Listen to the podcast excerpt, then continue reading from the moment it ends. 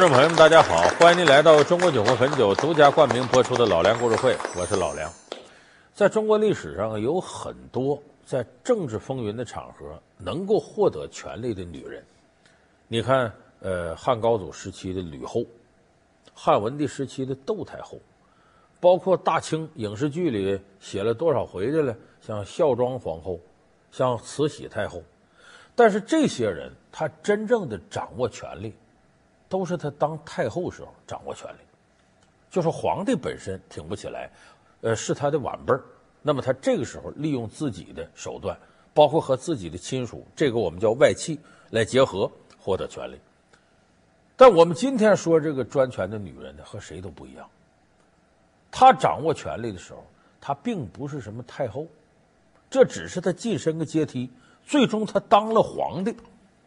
我一说这个，大家都知道我要说谁了。中国历史上唯一的女皇帝武则天，武则天打破了女人不能当皇帝的惯例，不仅在中国封建社会是空前的，而且是绝后的。一直到宣统帝下台，中国历史上也没有出现第二个女皇帝。程晓东导演大师班开班授课，邀您精彩继续。他十四岁入后宫，成为才人。历任昭仪、皇后、天后，他花了五十年时间，让权力竞技场接受了一个女人，成为最高统治者。当公元六九零年，武则天改，那么武则天是怎么样爬上了皇帝这个宝座呢？她一开始也是从后宫，作为妃子的位置上一步一步上来的。你看，一开始入宫啊，这个武才人、武昭仪到妃，一直到皇后。他真正武则天接触政治呢，可以说这个时候他已经三十六岁了。这个时候他已经是皇后了。谁的皇后呢？唐高宗李治的皇后。唐高宗李治呢是唐太宗李世民的儿子。呃，历史传闻呢说这武则天呢进宫呢，先伺候唐太宗。后来这个唐高宗看上了，就说其实这爷俩啊喜欢过一个女人。但唐高宗继位之后呢，武则天步步高升，三十六岁的时候已经是皇后了。那么就在这一年呢，武则天三十六岁，她是公元六百二十四年生人，公元六百六十年，这一年唐高宗犯了病，眩晕症，就是隔三差五啊，突然间就头晕目眩，啥也干不了了。呃，哎呀。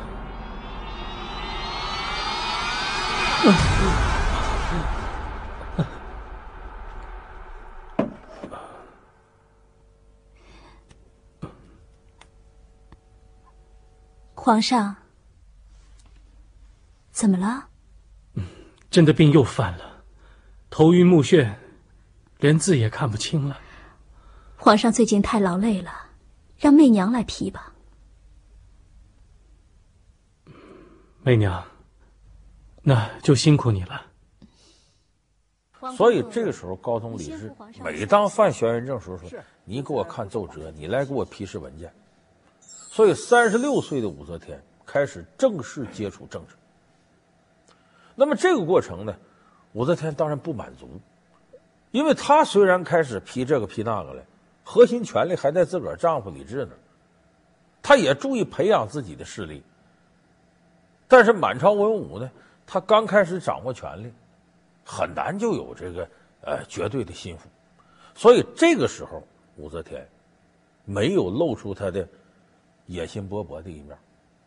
从什么时候开始，他决定我要向皇位进军呢？是高宗皇帝死，唐高宗李治去世之前，这不立这个太子吗？立太子就是武则天的儿子唐中宗李显继位。天下之大，宗社之重，直气成条，不可暂旷。皇太子可以书前即帝皇位。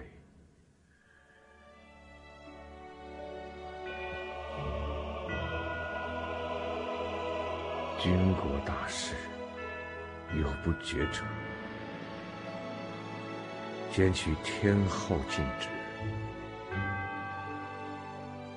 天后就指武则天，就是意思是呢，国家大事有什么事吧，你没弄明白的，征求一下武则天的意见。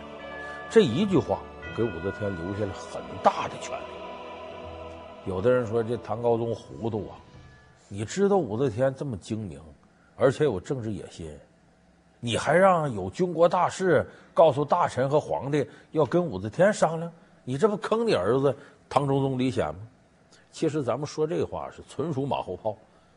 你回过头来，武则天有野心、能干，当皇帝你是知道的。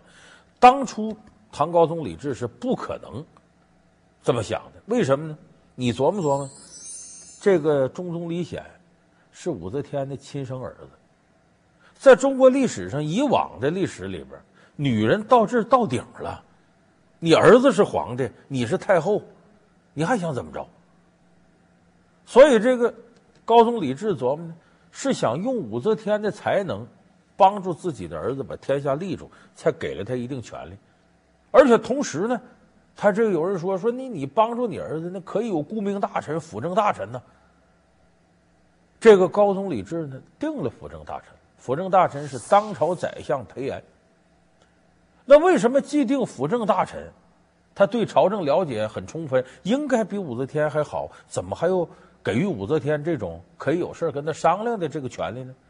那是因为啊，高宗李治吃过辅政大臣的苦头。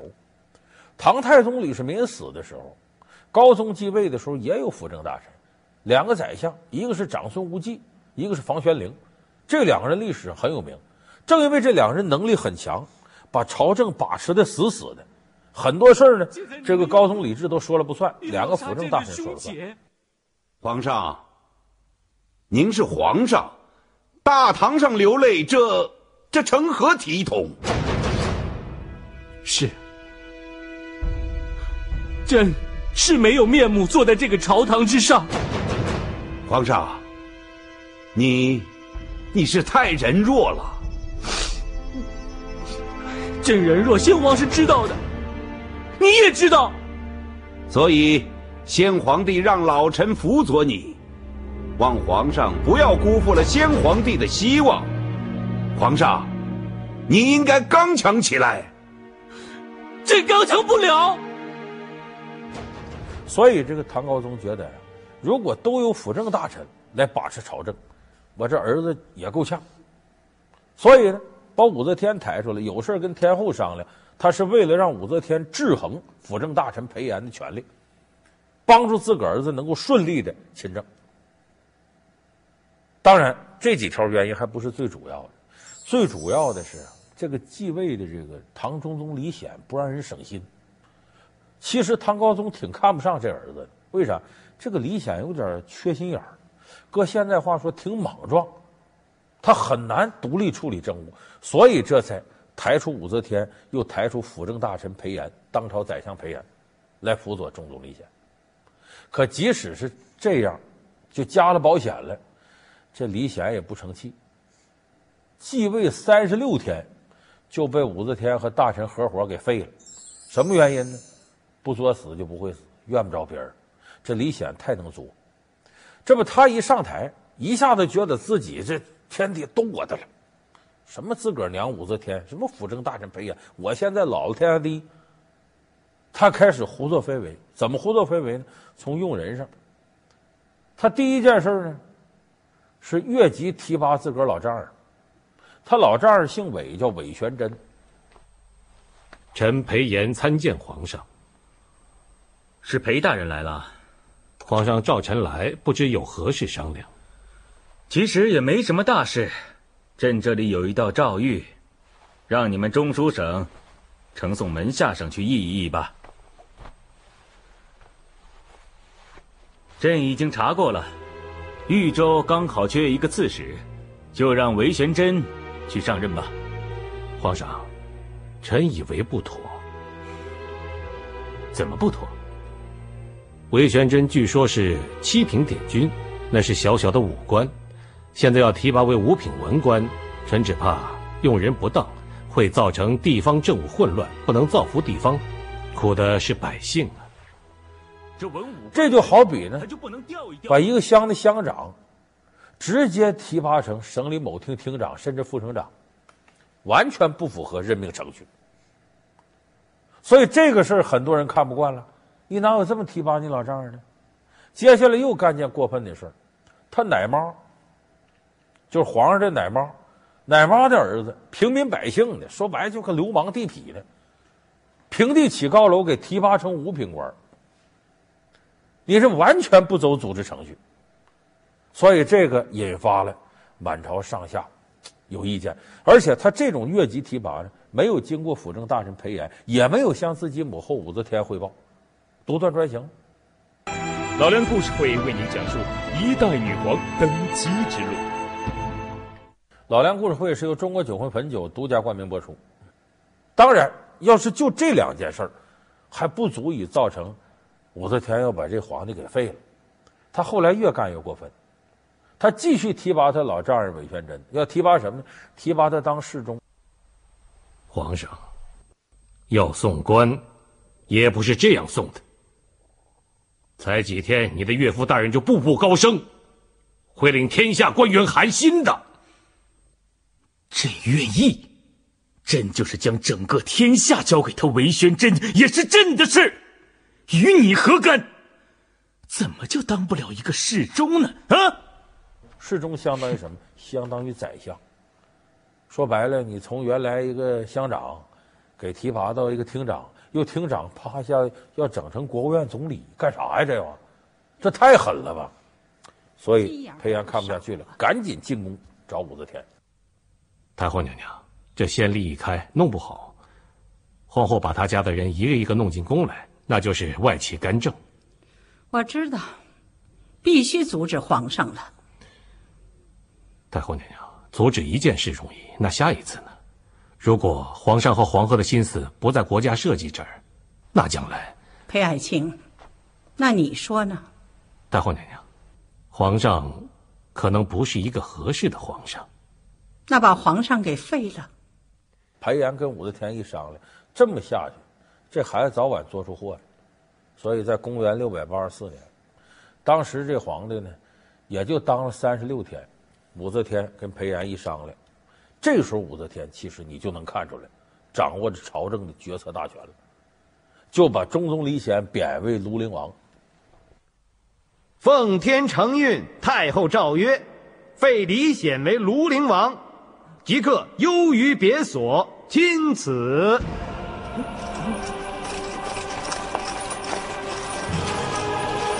母母后，这是为什么？为什么呀，母后？你要把大唐江山送给韦玄真，难道这不是罪过吗？我岂能容忍你这个逆子？拉出去！是不，不要母后。然后让谁当皇帝呢？让武则天最小的儿子李旦上来当皇帝，代替李显。那么这个李旦上来当皇帝，武则天可没客气。别看是自个儿小儿子，其实就等于把他软禁起来了。朝政大事都不由你做主，大权都是武则天手呀。今日有什么事要启奏吗？呃，臣想问问太后娘娘，皇上，呃，皇上他怎么了？皇上龙体欠安，这几天就不上朝了，一切有我在。啊，哎，是。有太后娘娘在就好，是吗？有些人心里可不是这么想的。那你很多老李家人不放心了，说这不就是外戚专权吗？后宫干政吗？这里头有人不满。这时候呢，英国公李敬业站出来了，以匡复李唐天下名义造反。我们都是大唐的忠臣呢，现在。这大唐的天下被武后给篡夺了，中宗皇帝被废，睿宗皇帝继位，实际上被武后软禁了。那武后想把这大唐江山变成他武家的天下，各位能答应吗？不答应！不答应！不答应！好，本官将在扬州起事，讨伐武后，还我大唐江山。讨伐。有人说，你看老李家人站出来，还真不是。说李敬业不老李家人吗？他不姓李，李敬业这英国公原来姓徐，他是谁的后人呢？咱们有不少朋友听评书《隋唐演义》，说贾家楼结义，老大魏征，老二秦琼，老三徐茂公。这个李敬业本姓徐，是徐茂公的后人。后来呢，由于家族立了大功，赐姓李，就你跟皇家可以姓一个姓，是赐姓。这个英国公李敬业其实应该叫徐敬业，站出来了啊，这这要匡扶李唐天下。当然，英国公李敬业这起兵比较仓促。当时唐朝天下，那时候正是隋唐之乱过来，老百姓人心思定，没人愿意打仗。更主要，武则天有的时候很厉害，他派谁去迎战呢？派李孝义。左御林卫大将军李孝义到了。好啊，传将军进殿。遵旨。传左御林卫大将军李孝义进殿。这李孝义是谁呢？等于是中宗李显、李旦他们的爷爷辈儿，就说白了是唐高宗李治的堂叔、叔辈叔叔。就活着这些老李家人皇族，他岁数最大，他辈儿最大。这人会不会打仗呢？根本就不会。下边再搁副将帮他，为啥让他去呢？你英国公李敬业说匡扶李唐天下，你看老李家辈儿最高的人跟你干仗，匡扶李唐天下，你怎么能打辈儿最高的呢？名不正言不顺。所以很快，英国公李敬业打退了。这是武则天专权以来遇到的最大一次挑战。等于这次挑战，武则天可以说如履薄冰的过去了。那么这波过去之后，武则天断定不能再这么继续下去，再继续下去，自己早晚会被老李家人直接给掀翻。所以这时候，他开始了真正向帝位进军的一步一步开始。重要的一步是什么呢？先把这个辅政大臣裴炎拿下。怎么了？裴炎的案子已经查清了，没想到替他说话的人也大有人在呀。这一次，娘娘面对的几乎是整个朝廷的反对力量。裴炎的势力太大了吧？不是他裴炎的势力大，而是他们怕大唐的李氏江山会落在。我这样一个女人手里，他们就怕一个女人掌管天下。那娘娘，你打算怎么办？对裴炎是杀还是放？此时绝不能手软。你的手一软，接下来的就是你的人头要落地了。是，娘娘圣明。杀伐决断，此时不得有半点闪失。你只杀掉裴炎，越快越好。那接下来的事顺理成章了，他就开始糊弄老百姓了。怎么糊弄老百姓？让自个儿侄子武承思啊，可天下找找什么祥瑞吉兆？什么叫祥瑞吉兆？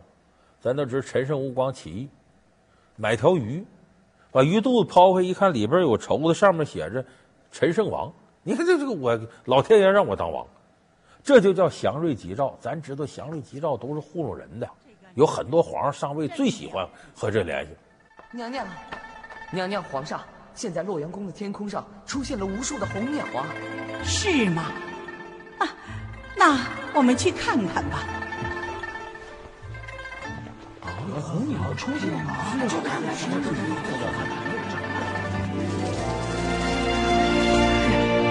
天降祥瑞。太后皇上吉祥啊！太后皇上吉祥。儿臣在辞皇帝，恳请母后登基为帝。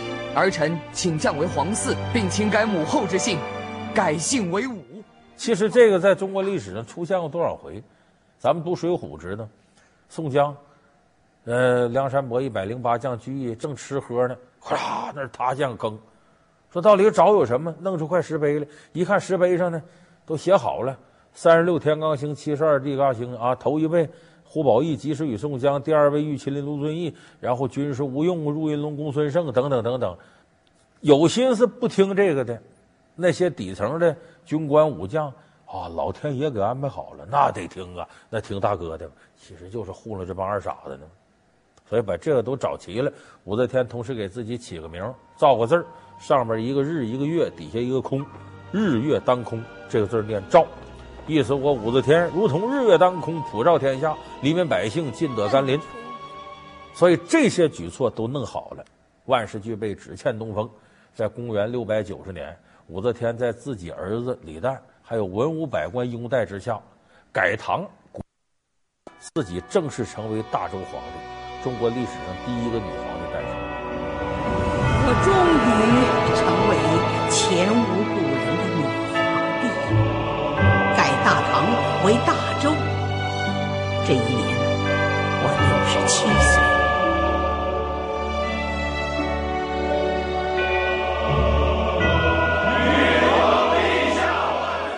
武则天用了三十年苦心经营，自己爬到了皇帝宝座上。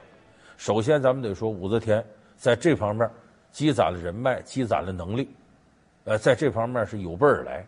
另外一个，为什么说后世也出现很多像武则天这样女强人，怎么就没当了皇帝呢？武则天这一次当皇帝，给了后代很多皇帝一个警示，就不能小瞧女人。所以，唐以后的很多朝代对于后宫干政、女人专权做了各种各样的制度上的设计。就不能让他来当皇帝，所以慈禧那么大能耐，垂帘听政。说为什么唐朝会出现这事呢？唐朝的妇女和男人之间地位相对接近平等，观念比较开放。你这么看吧，你看着这个后边明清时期那女人穿素，那把自己裹得严严实实的，哪儿都不能让人看见。你看唐朝时那壁画和现在留下艺术作品，那女的穿的都是薄露透，而且低胸的多。就说这个时代，她女性解放的时代，所以后人有说唐朝为有情之天下，宋朝为有礼之天下。你看现在一说束缚女性的封建的这些思维，叫宋明理学，是宋以后这些东西才出现。唐时候相对开放，所以武则天能位登大宝，她自己的能力是一方面，也正赶上了一个相对开放的环境，这才有中国历史上独一无二的女皇的。继续，武则天称帝之后，首要问题便是立嗣。如若按照惯例传位给儿子，那么李氏子孙定会恢复李唐王朝，武周王朝便会一代而亡。若是传位给侄子，又无法保证自己的利益，那么武则天最终是如何决定的？她的子与侄围绕皇位又展开了哪些斗争？老梁故事会为您讲述武则天继承人之争。感谢您收看这期老梁故事会。老梁故事会是由中国酒魂汾酒独家冠名播出。我们下期节目再见。